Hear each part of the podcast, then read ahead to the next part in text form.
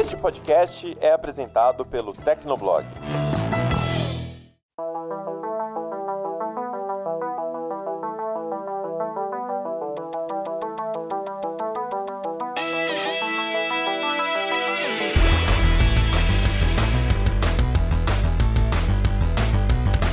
Fala galera, tá começando mais um Hit Kill, o podcast de games do Tecnoblog. Eu sou a Vivi Werneck e hoje estou na companhia mais do que especial do meu querido Ricardo Ciosi. Tudo bem, Ricardo? Oi, Vivi. Oi, galera que tá ouvindo o Hit Kill. Tudo bem com vocês? É, por aqui tá meio chuvoso. Minha filha tá boazinha, então tá tudo tranquilo. Oh, e hoje é Just the Two of Us, né? Então somos eu e Ricardo, Ricardo e eu hoje, e a gente vai falar sobre um tema muito legal que aqui é a questão dos jogos como serviço, né? Mas antes da gente entrar nesse papo, eu queria, claro, agradecer a você que está curtindo, comentando, compartilhando o Hitkill. Continua apoiando a gente, por favorzinho, né? Bacaninha, como o Ricardo diz. Assina o Hitkill no seu app de podcast preferido, né? E não deixa de, né, interagir com a gente nos comentários do post que vai ficar lá no Tecnoblog, caçando a gente nas redes sociais ou mandando pra gente um e-mail crocante para hitkill@tecnoblog net. E agora, sem mais delongas, vamos ao programa.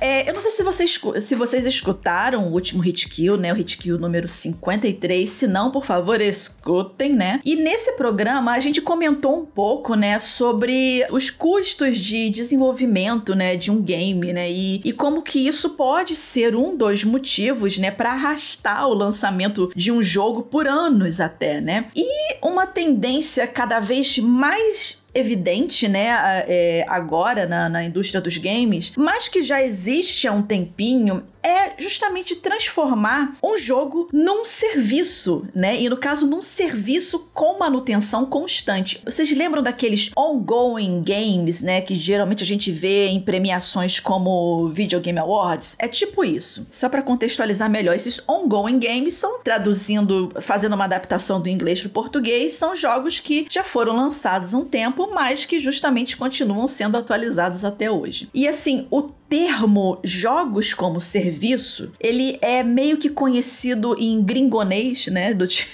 na gringa, né, como G a-A-S, ou gas, ou gas, gas, alguma coisa assim, né? Ou que traduzindo, traduzindo não, né? Que descrevendo essa sigla seria Games as a Service, né? Então, G-A-A-S. Mas assim, só muda mesmo o nome porque a ideia é a mesma, né? Então, é, o gas, né? Os jogos como serviço, é um modelo de negócio que faz com que apenas um lançamento um joguinho só de uma, de uma, de uma desenvolvedora traga lucro assim por anos, né, para essa empresa. E como? Por meio de atualizações de conteúdos sazonais, né, para manter o jogador ali sempre esperando alguma coisa nova para comprar, principalmente, e jogar, mesmo às vezes vendo, vendo conteúdo gratuito também. Nisso, Vivi, a gente pode usar a expressão que esses jogos eles sempre querem dar um gás aos jogadores. É, eu vou me retirar.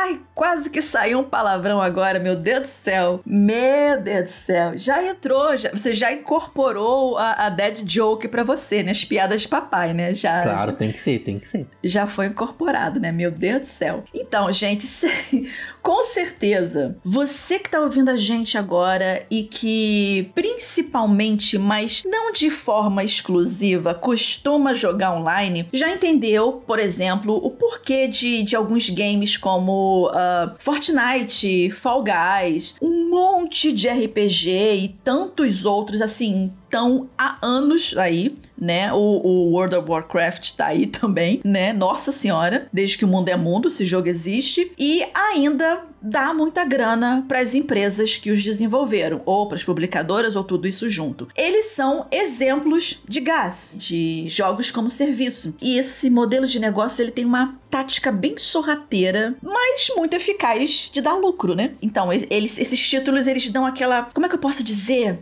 Aquela sensação gostosa de que, cara, eu só precisei pagar pelo jogo uma vez e, e, e ele tá, tá sempre sendo atualizado. Ou se não, cara, eu nem precisei pagar nada e eu recebo atualizações, uau! Mas calma aí, pequeno gafanhoto. Calma, respira, né? Que empresa nenhuma tá aí para fazer caridade 100%, né? E é claro que ela vai fazer você abrir a sua carteirinha em algum momento, né, de uma forma ou de outra, ou com microtransações, ou Season Pass, assinatura, cloud gaming, as skins e por aí vai. E gente, eu tô falando muito, mas eu só tô contextualizando aqui para vocês. A ideia de trazer esse papo pro Hitkill veio depois que a gente assistiu o Ubisoft Forward lá no dia 10 de setembro, em que, né, a, a, a Ubisoft ela fez uma assim, uma mega apresentação com alguns jogos, né, da, da do catálogo da, da, empresa, mas teve um foco especial na franquia Assassin's Creed, né, que eu tenho minha relação de amor e ódio, mas eu gosto muito, jogo desde o primeiro Assassin's Creed. E além da gente é, é, ter a oportunidade de conhecer oficialmente o nome que já tinha sido vazado do próximo game da série, né, o, o Assassin's Creed Mirage, Mirage, Mirage, como você quiser, enfim, né? Mirage,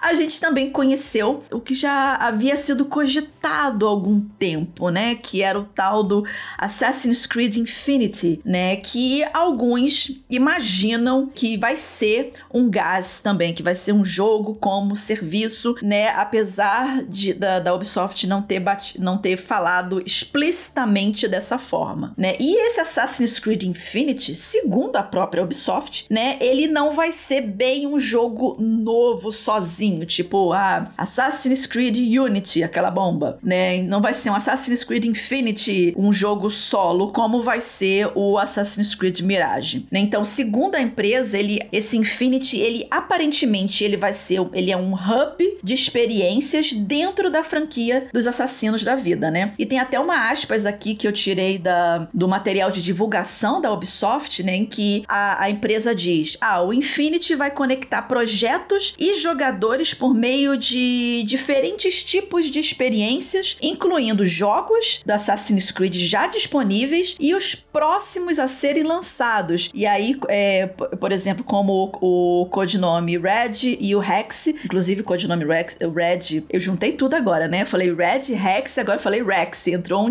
um tiranossauro no meio do negócio, né? então, o codinome Red, que é aquele Assassin's Creed que se passa no Japão feudal que todo mundo queria. E o Rex, que é aquela coisa que apareceu, aquele símbolo do, dos assassinos feito de galhos lá, que me deu uma vibe meio bruxa de Blair da vida, mas que a gente não sabe. Foi exatamente isso que eu pensei. Falei, ó, oh, né? legal, Assassin's Creed em, com câmera na mão e bruxa de Blair style. Adorei, adorei, adorei.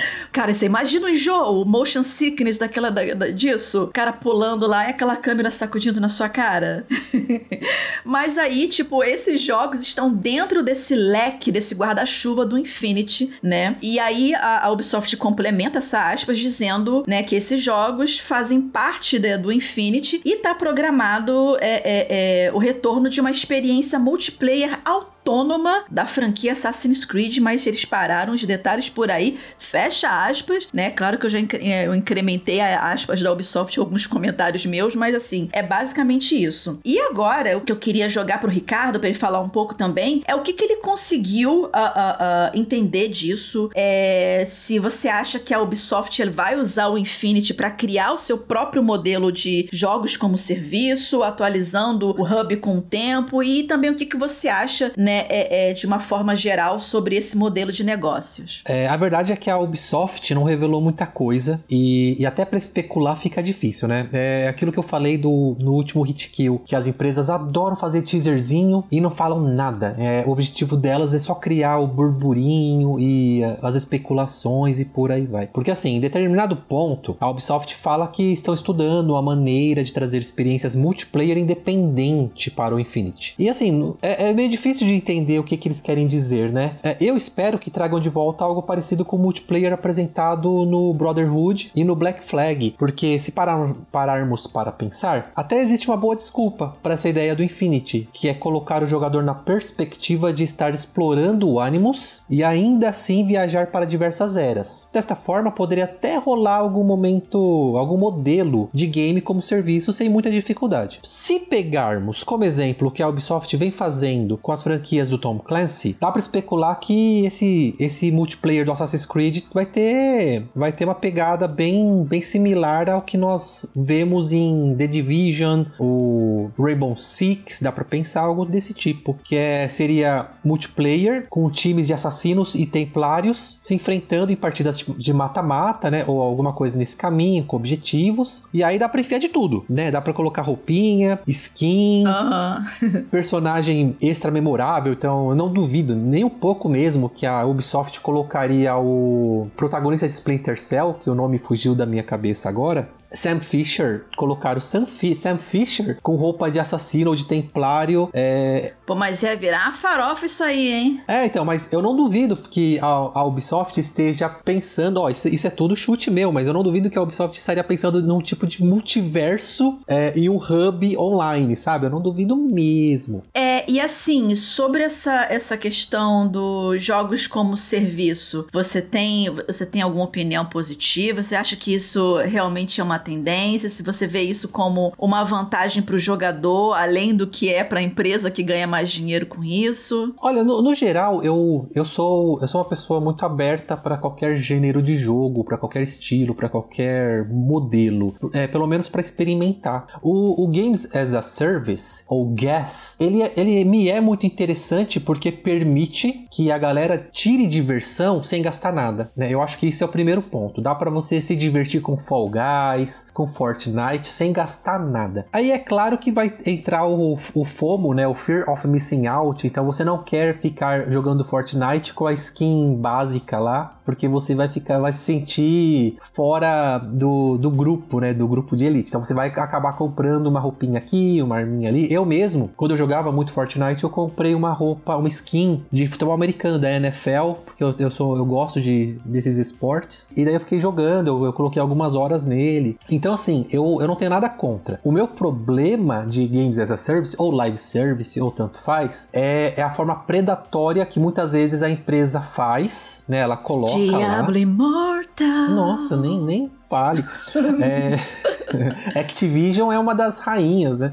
Mas Sim. a gente pode esquecer, por exemplo, de Star Wars Battlefront 2 da EA com seus, seus pontinhos absurdos para você abrir um Luke Skywalker, sabe? Ou você pagava. Então, assim, é, o, eu acho que Fall Guys ele usa uma um, uma estratégia legal. Fortnite eu acho que usa, uma estratégia muito bacaninha, porque ele vai lá, coloca personagens famosos que são opcionais e a pessoa compra. A pessoa compra, ela é, porque, primeiro, não é tão caro, ainda mais se comparar com Diablo Immortal ou EA. Então, eu acho que assim, na medida certa e sem loot box, porque eu não gosto de loot box, o, o Games as a Service ele funciona muito bem, sabe? Eu acho que ao invés de você simplesmente forçar o jogador a comprar um personagem, né, para dar uma uma ideia de pay to win, é, o interessante seria você fazer o jogador querer comprar partes da experiência, que é como Fortnite faz, né? Ó, você não precisa uhum. comprar as roupinhas de Dragon Ball, mas se você comprar, você vai ter uma experiência a mais na sua diversão. Você não vai ganhar dos outros por causa disso, você vai ter essa imersão maior. Aí eu sou a favor. O problema é que a indústria ainda tá testando, né, Vivi? Tá, tá vendo qual que é a melhor forma de tirar a grana da galera. Não, exatamente, né? Então, assim, é por isso que o título desse, desse programa é o casamento de milhões, né? Os jogos como serviço e a sua carteira, né? Que é uma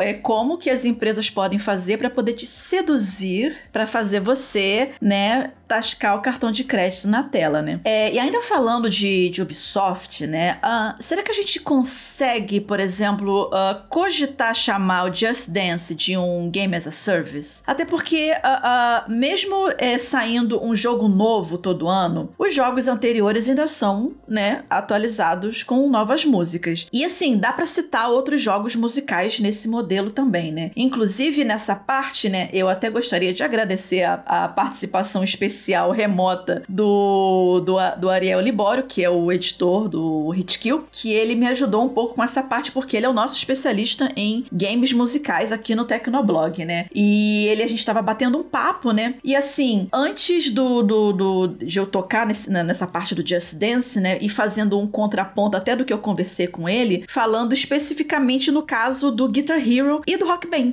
E assim, é, não sei se vocês jogavam na época ou se viveram essa fase. Eu, eu vivi uma, uma parte, especialmente do Rock Band, e comprei tudo agora nessa, em 2020, na, na época da pandemia, né? E assim, o Guitar Hero, ele ele meio que viu seu auge e queda entre mais ou menos 2008 e 2010, né? E por ficar com essa coisa de lançar muito, muito jogo, muito jogo, uh, é, ao invés de focar em lançar mais pacotes de música. Já tinha, né? Mas assim, de lançar novos pacotes de música. Já o Rock Band, né? Ele, ele já usando esse modelo de Game as a Service, né? De gás, ele lançava um game e ia alimentando esse jogo com DLC DLCs por anos, né? Então isso fez com que essa franquia Rock Band ela sobrevive, sobrevivesse até hoje. Por mais que hoje em dia ela seja mais nichada, né? Então ela é uma coisa mais. Ela já entrou no, no hall de, de retro game, cara. Meu Deus do céu, né? O, o, o Rock Band, né? Depois até o, o, Ricardo pode falar um pouco mais, porque o é, é, retro game é a praia dele, né? Agora sim, já o, o Guitar Hero, ele passou agora praticamente ser uma lembrança, né? Por conta do modelo de negócios que eles adotaram e que ele foi engolido pelo Rock Band. A questão é, a galera não queria comprar o mesmo jogo físico todo ano só pra ter um pacote de música diferente, né? E era o que acontecia com Guitar Hero, do contrário de como acontecia com o Rock Band. O que é curioso é que, por exemplo, no começo, né, com, mesmo com as músicas em DLC, o Guitar Hero e o Rock Band, eles não tinham intenção de ser um game as a service. Isso que eu acho muito curioso, como como essa esse modelo de negócio ele nasceu meio que sem querer, aos pouquinhos assim. É, ah, vamos colocar uns DLCs, vamos adicionar umas musiquinhas, né? Vamos fazer o, o jogador continuar jogando. E daí alguém lá da indústria vital, insana dos games, né? Que sempre quer mais grana, falou: Ei, peraí, e se a gente pegasse exatamente essa ideia, mas fizesse forever, por anos, um jogo assim? forever, pois é. Então, eu, eu acho assim, ao mesmo tempo que é genial, a gente fica até com medo aí do que, que a indústria tem a oferecer pra gente no, nos próximos anos. Pois é, porque você fica pensando, gente, beleza, vou lançar um jogo todo ano. Mas aí aquela mudança é ínfima, do tipo, ah, vou botar um, um, uma firulinha aqui diferente, mas você tá vendo que é o mesmo jogo. Então por que que não, de repente, não manter é, é, um, um, um, um título por um, dois, três anos, alimentando com atualização, enquanto isso vai trabalhando no, no, numa sequência realmente relevante relevante no background e joga alguma coisa completamente diferente, né? É, a gente não colocou aqui no roteiro, eu não sei nem se tá por aqui, mas acho que não está. A Capcom, por exemplo, meio que fez isso com o Street Fighter, né? O, o porque assim, você lançou o Street Fighter 5 e vem Mortal Kombat também, o último, e vem personagem atrás de personagem que tá sempre alimentando o jogo. E aí, pelo menos no caso do Street Fighter, beleza, agora a gente tem um jogo diferente. É um, continua sendo um jogo de luta, né? Mas você nota que esteticamente tá diferente, que vai ter é, é, outros modos de jogo, essa coisa do tipo, né? Curiosamente, no, no lançamento de, de Street Fighter, na verdade, no anúncio de Street Fighter V, a Capcom usou o termo é, live service, né? Então, a nossa intenção é que Street Fighter V seja um live service e por aí vai. E na época, olha, faz 5, 6, 6 anos mais ou menos, muitos de nós, eu eu incluso, né, eu cocei a cabeça. Como assim live service, né? E daí foi explicando. A Capcom na época teve que explicar qual era a intenção desse modelo. E falando em né, pegando exatamente o que você disse, Vivi, eu acho, por exemplo, que o FIFA, é, FIFA, NFL, NHL, né, esses jogos de esportes da EA, eles deveriam seguir esse caminho. Eles lançam um jogo, ele dura uns três anos aí, só com atualizações. A pessoa quer atualização, ela vai lá e vai comprando novos jogadores, essas coisas que eles já é, poderiam, poderiam fazer. E aí lançava uma versão com realmente grandes diferenças, que infelizmente não é o que acontece com essas séries. Sempre tem uma coisa muito pequenininha. É que assim, o pior, né, Vivi, é que a galera compra, então daí fica difícil você falar para uma empresa assim, ó, ô oh, EA, eu não gosto desse modelo não, você tá errado. E daí a EA vai lá e jogar o dinheiro pro alto e vai falar assim, é, então, o próprio Assassin's Creed parou de lançar um jogo todo ano.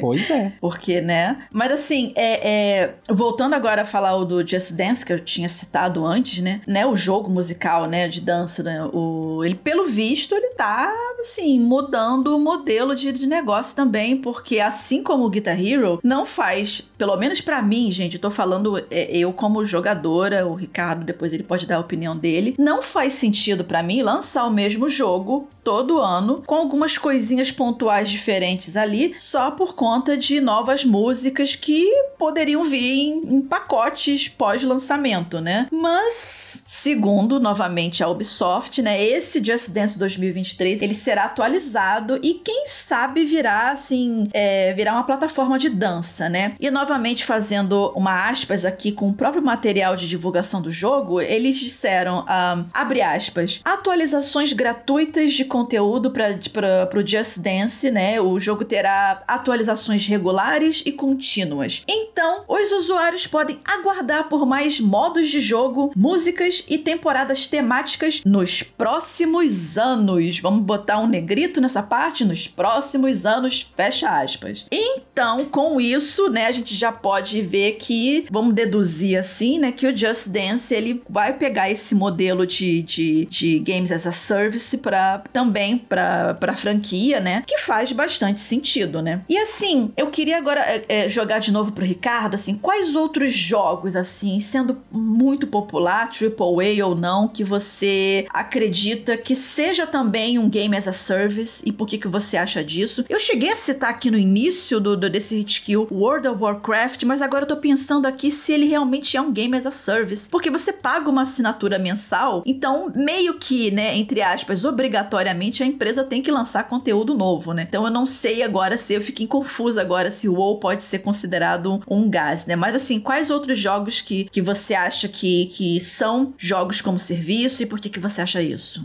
Essa é uma dúvida pertinente porque o WoW, ele é um MMORPG e, e o MMO existe há muito tempo, muito antes até do, de qualquer nomenclatura, né, de Games as a Service. É, eu acho hoje que o MMO pode entrar sim no nesse emblema de gas, porque mesmo você pagando uma assinatura mensal, né, o World of Warcraft faz isso, Final Fantasy XIV faz isso também. Ele, ele é um jogo mantido por muito tempo pela empresa, né, com uhum. atualizações e, e, novos conteúdos, não apenas a é, patch de correção, mas novos, literalmente novos conteúdos. Então eu acho que conta sim. Eu vou começar falando de, de tentativa de gas que não deu certo. É Anthem da EA e da BioWare. Ai, Meu BioWare. Deus, coitado desse eu jogo. Amo tanto a BioWare. Eu tava tão empolgado pra Anthem, mas é, é que assim, o, o, infelizmente, né, a correria na hora de produzir e a falta de planejamento acabaram com o Anthem, acabaram com ele, porque ele acabou sendo descontinuado, assim, em acho que menos de um ano, basicamente, a EA falou, ó... Eles já nosso... desligaram os servidores, não já, desse jogo? Não, ainda não, por ah, incrível não? que pareça, ainda não. Mas não tem player. É, é muito fácil você encontrar no YouTube vídeos de pessoas falando assim, eu tentei jogar Anthem em 2022 e olha o que aconteceu. E daí, basicamente, sempre falam assim, ó, oh, tem umas oito pessoas jogando. Então, é, é uma pena, porque o, ele tinha um roadmap de atualizações, expansões, a EA cancelou isso tudo. Basicamente, chegou uma hora que a EA falou: Quer saber? Desencana. A BioWare vai fazer Mass Effect e Dragon Age. Oh, eu até prefiro, viu? Particularmente. Infinitamente, que eu prefiro uhum. bem mais. Eu, quero, eu prefiro que a BioWare conte histórias do que faça serviço, é, jogos como serviço. Porque a BioWare, o poder dela sempre foi na narrativa. Então eu prefiro que continue assim. Então, assim, perdeu o Anthem. É, ele tem algumas boas ideias, eu admito, principalmente a parte de voar, é, ele, ele funciona muito bem. Parece que todos os investimentos em Anthem foi nessa mecânica. Mas aí eu falei, é, já mudando totalmente, um que deu certo é o Warframe. É um, é um, é um jogo disponível há muito tempo, muito tempo mesmo, assim. E ele, ele roda bem, ele é muito bonito, ele, ele as atualizações dele sempre introduzem é, essa, essa, como eu posso dizer, essa limpeza gráfica, o jogo fica cada vez mais bonito e sempre com mais história e por aí vai. Então assim, ele é, né, ele, é, ele tá disponível para tudo quanto é sistema, do Nintendo Switch, eu acho que até celular Sim, tem. nossa, você caça, tem, tem uma versão de Warframe, tudo que tem canto. Exatamente. E não é ruim, o jogo ele tem uma, é, ele tem mecânicas muito boas, então ele deu deu super certo, continua dando certo, porque ele tem até eventos anuais pela empresa mesmo, que é o, acho que é o Tenocon, e onde eles anunciam as novidades e por aí vai. Então, poxa, é um, um excelente exemplo. Voltando na ideia de coisa que não deu certo, aí tem o. é, é, porque assim, não tem jeito, gente. O modelo Games as a Service, ele é 8 ou 80. Ou ele dá super certo e fica vários anos, ou ele é cancelado e desanda muito rapidamente. Então, o exemplo de que desandou, ainda não foi cancelado, mas desandou até segunda ordem, é o eFootball, da Konami, como era conhecido nos bons tempos de Pro Evolution Soccer. A Konami teve uma atitude até ousada, né, em transformar uma das franquias de esporte mais populares, a única que batia de frente com FIFA, em um game como serviço. E ainda ele tem um modelo free to play. O problema, e sempre temos um problema, é que o jogo teve um lançamento terrível no Meu final Deus de do 2021. céu, quem não lembra daquela, daquele print que fizeram da cara do Messi? Os bugs, ai rapaz. Eu, eu, eu, eu dou muita risada como os executivos deixam isso ir pro ar, sabe? Tipo, não, o jogo tá bom, sobe aí, sobe aí que tá bom. E o controle de qualidade da Konami nesse ano devia estar, tá, ó, muito bom. O pessoal E assim, tava o de jogo- férias. É, tava todo mundo de férias. E o jogo tem festival de bugs, animações feias, né? E não tinha conteúdo, o que eu acho que a pior parte de um game as a service é quando ele não tem conteúdo. Você vai lá e joga 15 minutos do jogo e você já basicamente sabe tudo o que ele tem a oferecer. E aí a gente entra na questão de o quanto a empresa investiu, como se planejou para criar um jogo como serviço e fazer né, essa transição de um modelo convencional para esse outro modelo. É bem complicado, né? Então, assim, às vezes dá certo e às vezes dá muito errado. É, não, com certeza. E nessa leva também de jogos como serviço, tem também o RPG online, mas que assim, dá pra você jogar solo tranquilamente, mas você precisa estar conectado, que é um dos meus queridinhos, que é o Path of Exile, né? Eu gosto muito dele, que é o famoso POI, que, que a galera bota, simplifica, né, a, a sigla, né, P-O-E, POI. Eu tentei jogar Path of Exile pouco Você tempo sabe atrás. que se você falar mal do Path of Exile aqui, Não. você vai ter problema, né? N- Não é nem mal, não. É porque eu achei o começo dele muito exigente. e daí eu fiquei assim. Eu falei, né? Daí eu conversando com um amigo que ele é muito apaixonado por ele, eu falei assim, cara, o começo do jogo, ele é pesado. Depois que você passa o começo, você entende as mecânicas, o jogo fica maravilhoso. Mas assim, o começo dele é pesado. Daí eu larguei, porque eu estava entre jogos, eu falei assim, eu só vou experimentar. Eu falei, né, pesado, não é, meu, não é meu momento. Daí eu larguei. Isso que você comentou, eh, Ricardo, sobre ele ser mais ele ser complexo no início, realmente. Inclusive tem é só um pequeno parêntese sobre esse sobre esse jogo. Ele tem um estilo meio Diablo de ser, só que ele é mais complexo de jogar do que o Diablo, porque assim, você a skill tree do Path of Exile é assim insana, ela é enorme e você pode transformar o seu personagem em tudo e a probabilidade de você transformar o seu personagem num personagem farofa, ou seja, que ele faz várias coisas, mas não é bom em nada, é muito grande. Então, assim, tem vários fóruns, né, no próprio jogo te ajudando a fazer builds específicas de acordo de, é, de acordo como você quer jogar, mas ele é um jogo gratuito, então assim, tem na Steam, tem pra consoles e vale testar se você gosta de, de um action RPG, né? E assim, esse jogo ele foi lançado em 2013 e tá aí até hoje, né? E como eu disse, ele é multiplataforma e ele constantemente recebe atualização de conteúdo, com novas temporadas e, e mais uma- umas coisinhas legais e brilhantes pra você jogar dinheiro na tela, né? Na- no caso, na loja in-game. E aí, só um detalhe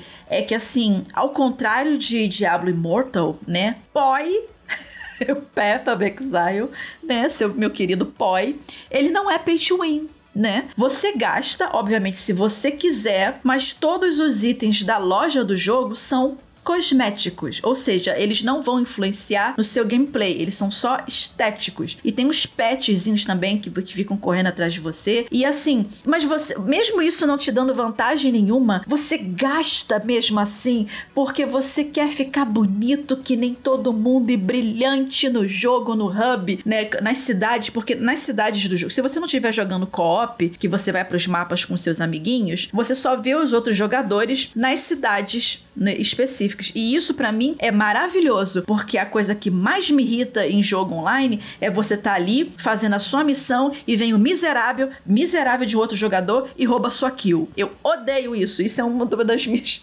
que Eu fico mais pi da vida com Diablo Immortal, é isso. Mas assim, ele não é pay to win. E nessa, gente, eu já gastei uns 200 reais ou até um pouquinho mais em skin e pet, né? Pois é, me julguem. Mas assim. Eu, eu, eu não julgo nada. Eu, eu gasto tanto dinheiro com pão que eu, mas, não consigo assim, jogar ninguém. Mas assim, a minha necromante tá linda. Ela tem um, um, um crânio que brilha, assim, sai os fogos, tem umas asas reluzentes, aquela coisa. Eu tenho um gato demoníaco do meu lado, entendeu? Então, assim, é lindo. Gastei dinheiro com skin, mas eu tô lá, poderosa no jogo, né?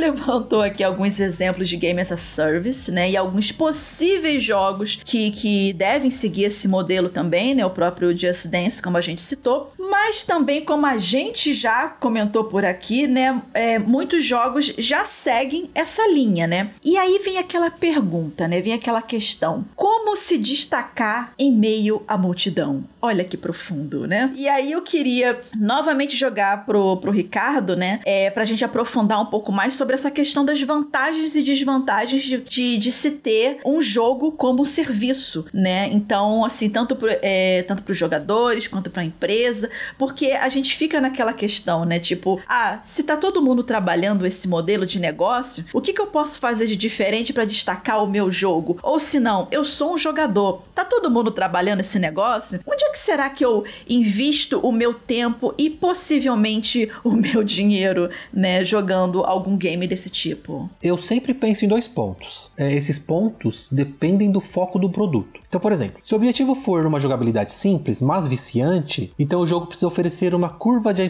de aprendizado no ponto certo. Um exemplo disso é Fall Guys. Ele é bem casual, ele é bem divertido e a pessoa consegue é, jogar, qualquer pessoa consegue sentar lá e jogar o jogo. Aí você é, tem os, os hardcore, né, que vão aprender um pouco mais as físicas, as mecânicas para dominar. Outro exemplo dessa mesma pegada é Rocket League, porque ah, só, só você dirigir apenas para é, acertar a bolinha para fazer o gol, beleza, é fácil. Mas fazer as manobras, sair voando, pula, girando por aí para acertar a bola mais do alto, daí já é um outro nível. Então essa curva de aprendizado para jogo como serviço é muito interessante. Eu acho que é, ela é muito competente em viciar o jogador a melhorar e gastar seu dinheiro. Agora, se o foco da empresa, né, do jogo for o mundo, né, o lore, então você o, o título precisa ter muita coisa para fazer, né, uma história muito interessante e personagens muito bons. Que daí é o caso de Destiny. Mas o Destiny 2, né, o Destiny 1 foi abandonado muito rapidamente. Sim, mas era muito legal. E, e assim, o Destiny, eu, eu vou continuar dando o exemplo do Destiny 2. O Destiny 2, ele, ele, ah, eu quero jogar só o multiplayer dele, ficar matando o amiguinho, beleza. Ah, mas eu quero me aprofundar aprofundar no mundo, conhecer a lore, enfrentar os chefes, você também pode. Então eu acho que tem esses dois é, níveis, né, de competência que um jogo como serviço precisa ter. É, é, ele precisa ter um equilíbrio entre o que é bom e lucrativo para a empresa e o que funciona para os jogadores, obviamente. Então,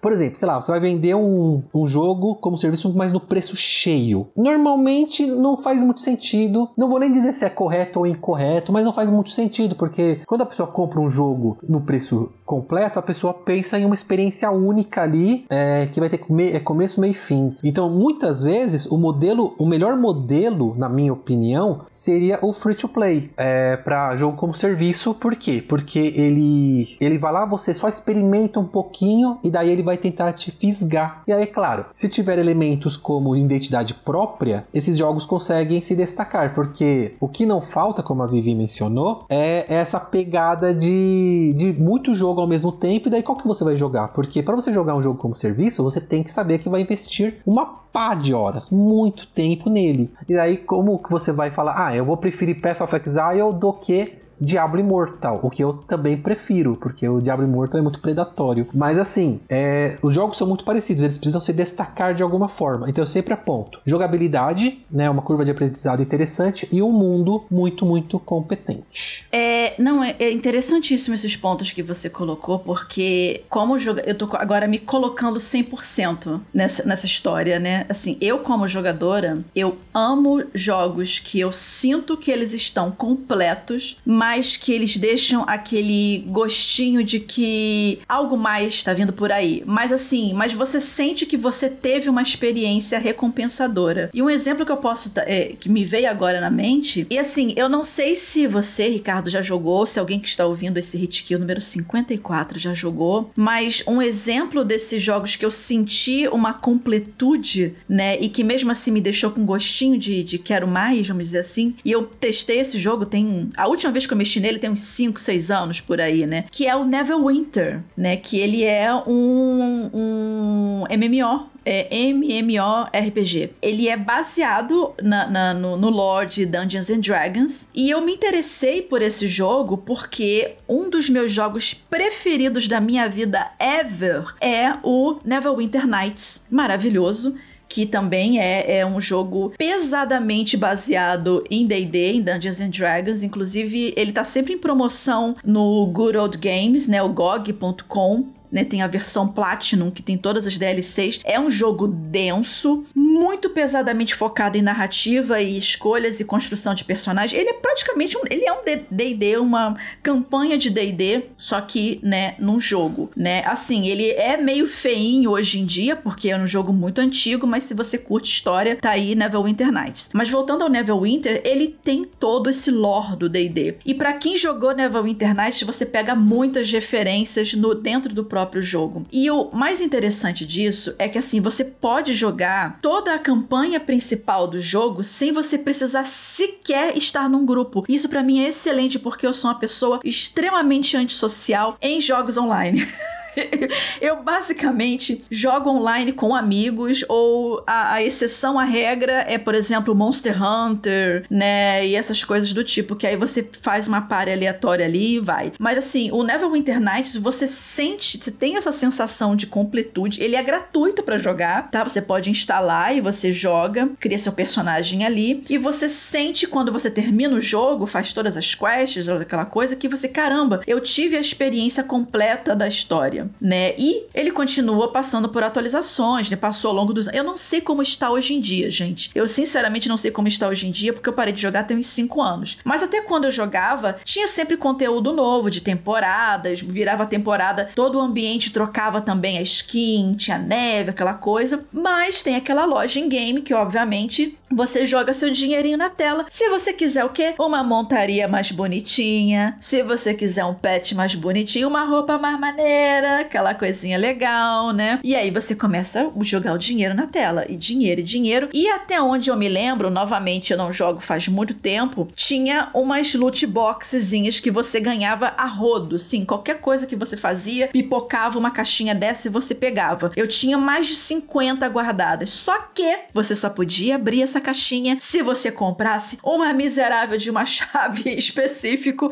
para você abrir uma caixa daquela e vir um bicho alguma coisa aleatória. Aí tinha lá, ah, tantas chances de vir uma montaria épica, tantas chances de vir um, um item, uma, uma runa disso, uma runa daquilo. Era uma loot box, né? Você acumulava várias delas, você abria o seu inventário e ficava olhando ali 60 caixinhas daquela, mas você só podia abrir se você comprasse a chave. Esse era o meu único que eu ficava assim, porra, que merda, por quê? Mas enfim, né? O jogo em si, ele era bem, ele é bem legal. As quests, as side quests, tinha quest que a própria comunidade do jogo fazia e que você podia participar. É bem legal. Eu novamente, eu não sei como é que tá o jogo hoje, mas assim, na época que eu joguei, é um game as a service, que tipo é, gratuito, né? Que é a vantagem de ser o gratuito, ou seja, você pode experimentar no seu tempo, da sua forma, e você gasta dinheiro como você quer. O meu único downsize, assim, né? Meu, único ponto negativo são essas miseráveis dessas loot boxes aí da vida, né? Mas assim, Neverwinter também é um exemplo de game as a service que eu posso levantar aqui, que me veio agora na mente. Eu, eu tentei jogar Neverwinter uh, há uns meses atrás. Eu estava numa vibe de, ah, não, agora eu vou começar um MMO e vou jogar um monte. E eu testei Neverwinter, Elder Scrolls e por aí vai. E o Neverwinter foi um dos que eu mais gostei, porque eu gosto muito do, do mundo de D&D. Só que eu não sei, eu tenho um problema com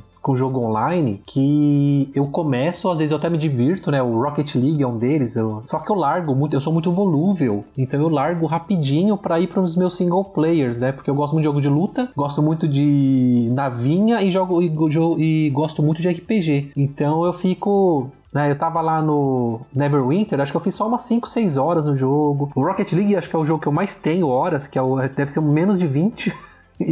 Nossa, eu bati, é. o eu bati o level cap do, do, do, do Neverwinter. Mas só te interrompendo rapidinho, a questão do, do, do Neverwinter, assim, eu também não gosto muito de jogar em grupo, como eu falei. Eu fiz a campanha toda do Neverwinter sozinha. As únicas partes que eu não conseguia fazer eram as raids, as raids, que você tinha que juntar X pessoas para poder entrar numa raid. E aí que eu ficava puto da vida. Né? Eu, caramba, eu quero fazer sozinha. Mas às vezes foi, foi das poucas vezes que eu entrei num grupo para jogar Neverwinter. É, então, é que daí, por exemplo, quando eu tava jogando Neverwinter e eu percebi, eu tava fazendo as missões, né, tem algumas Fat Quests, tem é, Killing Quest, por aí vai. E daí eu falei, ah, mas eu poderia estar fazendo isso em um Dragon Age Inquisition pela terceira vez, sabe? Então, então eu fiquei. Meu Deus do céu. Daí eu fiquei bem cucado. Ah, o que que eu faço, né? É, eu ainda não encontrei, gente, o, aquele jogo como serviço que vai me prender por muito tempo. Não encontrei, ainda estou buscando. Eu tentei de tudo, porque eu realmente. Uhum, eu gosto eu de. entendo. Eu gosto de desbravar modelos e gêneros de jogos assim. E eu falei assim: ah, é, eu tentei Destiny 2, coloquei algumas horinhas dele, achei legal. Também joguei muito Destiny 2, mas já dropei faz tempo então, muito tempo. O meu problema é esse: é, eu, eu ainda não encontrei. É, o, o, o, próximo da minha lista é o Warhammer 40k, que eu não lembro o subtítulo dele, que é um, vai ser um jogo cooperativo, né? É, de até quatro jogadores. Ele é basicamente Warhammer Vermintide, mas o mundo mundo de, de 40k. E esse eu tô interessado. Ele não é free to play, eu vou ter que comprar. É, mas assim, vamos ver, porque eu já experimentei um monte de games as a service, mas poucos deles assim me prenderam o suficiente. E o Neverwinter foi um dos que eu gostei bastante, uhum. mas que infelizmente também dropei. Ai, ai, ai.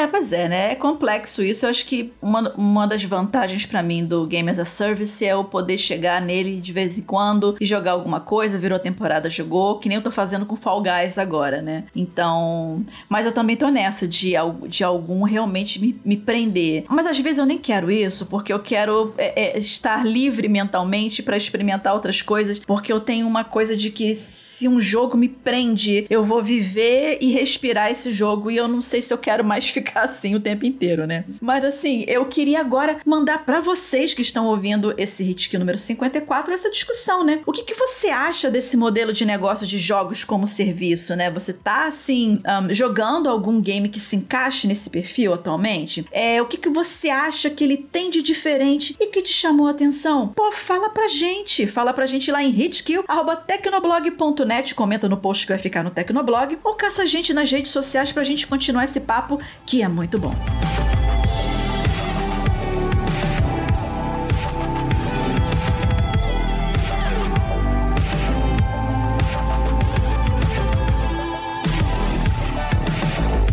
Vamos agora para nossas dicas de jogos, que é aquele bloco maroto crocante com gostinho de chocolate, em que a gente traz um jogo novo ou um jogo antigo, mas alguma coisa que a gente esteja jogando ou que já jogou e que a gente pensa, cara, vou lá mostrar pra galera, vai que eles também se interessam e jogam também. E a minha dica para esse programa é Saints Row, a versão de 2022 no caso, né, que saiu esse ano. E assim, só para dar um apanhado geral, para quem não conhece a franquia Saints Row, né, que de repente pode até achar que é um GTA genérico, né, o Saints Row, ele ao longo dos anos, né, essa franquia, ela meio que conquistou sua característica própria de ser, que é não se levar a sério.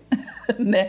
É a principal característica do, do, do Saints Row, que é se auto-zoar. E essa versão de, de 2022, né? Ela, ela não é um remake do primeiro jogo, só para deixar claro, ele é um jogo diferente. Mas assim, ele pega todos, é, boa parte dos elementos malucos dos jogos anteriores e dá uma atualizada nisso no, no gameplay, no caso. O Saints Row, ele é um jogo de ação, né? E tiro em terceira pessoa, num mundo aberto com bastante coisa para explorar, um monte de missão. E assim, cara, had a as missões são muito loucas, coisa muito insana. Inclusive, eu, eu, não, quero, eu não quero dar spoiler, eu não, vou, eu não vou comentar das missões em específicos, mas tem uma que, assim, que me fez rir compulsivamente, né? Que é até uma que envolve RPG e D&D, né? Então, eu vou só, só vou jogar isso. Foi uma, é uma das missões secundárias que eu mais amei, mais inclusive do que a missão principal. Mas assim, eu, eu vivi, né? Eu particularmente, eu gosto de jogos é, desse tipo para desestressar, né? Aquele jogo que não se leva a sério, que você não precisa pensar muito, né? Que é aquele tipo de game legal, maneiro, para você jogar sem pressa. Às vezes você só quer entrar num carro totalmente customizável e sair dando pipoco por aí com seu personagem também totalmente customizável, né? E aí você já começa zoando tudo. Falando em customizável, né? Uma coisa interessante é que você também pode personalizar o seu personagem assim, quase a nível molecular, né? Então você vai, você pode criar umas coisas loucas também para você começar o jogo, né? E só dando um apanhado rápido do, do, do background da história, se é que isso é importante para esse tipo de jogo, né? Você, obviamente, é um, é, é um personagem, é um personagem que vive, né, na cidade de Santo Ileso, né, que é uma cidade fictícia que tem uma cara meio sudoeste americano. E você, obviamente, é o, é o chefão da, da gangue é, dos Saints, né? E aí você tem que ir subindo na, na escala do crime para ser, né, o bambambam bam, bam lá da, da parada, né? E agora vamos lá, né? Assim, o jogo ele tem bugs, tem, tem, tem alguns bugs. Tava muito pior antes do lançamento, né? Eu joguei a versão pré-lançamento, recebi aqui antecipadamente. Mas agora, com os patches que estão vindo, pelo menos o jogo não crashou mais, né? E assim, é, eu sei que saíram algumas notas de review que não foram boas, não foram muito boas do jogo, mas eu acho que vale você é, é, pegar ele numa promoção. Ele vale a pena para você passar o tempo sem ter que pensar muito, como eu disse, né? É legal legal ter um jogo desse instalado de vez em quando para dar uma quebra. Você jogou um jogo mais denso, ah, vou fazer umas missõezinhas aqui no Saints Row. Mas eu sugiro de repente esperar uma promoção. E assim, se você se interessar, Saints Row versão 2022 está disponível para PS4, PS5, Xbox One, Xbox, Xbox Series X e S Google Stadia, Nobody Cares, mas né, enfim, tá lá, tá disponível também, e PC Windows, e essa é a minha dica de jogo para esse Hitkill número 54 Fala aí, Ricardo, qual é a sua dica? A minha sugestão de joguinho do dia, peraí, antes de eu começar, é, adorei o Nobody Cares About Google Stadia. Pois porque, é, gente. Porque é Não, verdade. É, eu falei por falar, né? Porque tava ali na lista de, de compatibilidade, mas tipo, Google Stadia, Nobody Cares, né? Mas Exatamente. vai embora. É, o jogo, é, pra, pra galera não falar que eu só que eu só, só comento sobre Nintendo aqui, o jogo que eu comecei a jogar recentemente é o Grand Blue Fantasy Versus no PlayStation 4. Ele foi um dos jogos, olha, ele é um dos jogos da PlayStation Plus do mês de setembro. Ele é exclusivo do, da plataforma PlayStation. Não tenho certeza se saiu para PC. Eu acho que não tem para Steam. Eu acho que ele é literalmente exclusivo PlayStation 4 PlayStation 5. Ele é baseado em uma série, uma franquia de jogos muito popular no Japão, uma franquia para jogos de dispositivos móveis que assim, em relação à história, é, não, não se destaca muito. É aquela velha história de, ó, oh, o Império é malvado e tem um herói e ele encontra personagens e aliados improváveis pelo, em sua jornada, né, pra, sei lá, salvar o mundo, esse tipo de coisa. Mas a, a, as mecânicas de Grand Blue Fantasy, elas são muito boas no jogo. É, o jogo foi desenvolvido pela Arc System Works, que é a mesma de Guilty Gear, que é uma franquia que eu também gosto bastante. Ele tem mecânicas muito interessantes, né? Ele tem o básico do jogo jogo de luta, né? O botão fraco, médio, forte, Hadouken, Shoryuken, esse tipo de movimento no controle, mas também ele permite que o jogador faça esses movimentos especiais fazendo, por exemplo, frente e R1, baixo e R1. Cada personagem tem quatro movimentos especiais que tem um sistema de cool, é, cooldown, tipo é, MMORPG. Você faz, tem que esperar a barrinha voltar para você fazer de novo. Então, esse é um acaba sendo um jogo muito interessante para quem é, é, casual, né? Não, não é acostumado com jogos de luta, mas que quer aprender os combos, quer, faz, é, quer participar das partidas e também tem profundidade o suficiente para o jogador hardcore se aventurar. E para encerrar, se você é o tipo de, jogo, de jogador que fala assim, ah, hoje em dia jogo de luta só serve para jogar online, em Grand Blue Fantasy Versus você tem uma, uma coisa legal que é o modo RPG. É claro, não é um modo RPG do tipo você andar e jogar batalhas em turnos, mas tem toda uma história, uma narrativa narrativa lá, que você encontra os personagens, toma decisões e, e por aí vai. E eu achei super competente. E por último, para quem gosta de platinas, é um jogo bem tranquilo para platinar, hein? Então fica a minha sugestão aí: Grand Blue Fantasy Versus.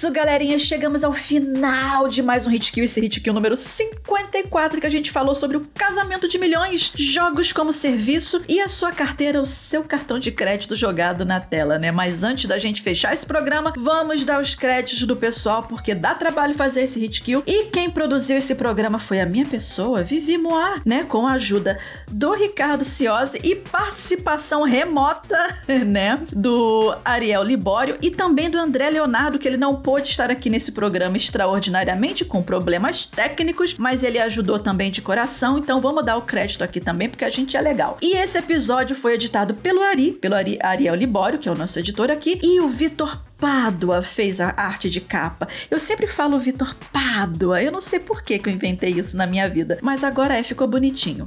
E antes da gente fechar esse programa, onde é que você encontra a gente nas redes sociais? A minha pessoa você acha por arroba Vivi Werneck. E eu sou arroba Ricardo Ciosi nas redes sociais. E é isso, galera. Até o próximo. O meu, o seu, o nosso. Ricardo, termina. Fala, hit kill, mas de uma forma sensual, vai. Vixe, sensual, eu? hit kill. Adorei. Vai ser É o melhor esse. que eu consigo, gente.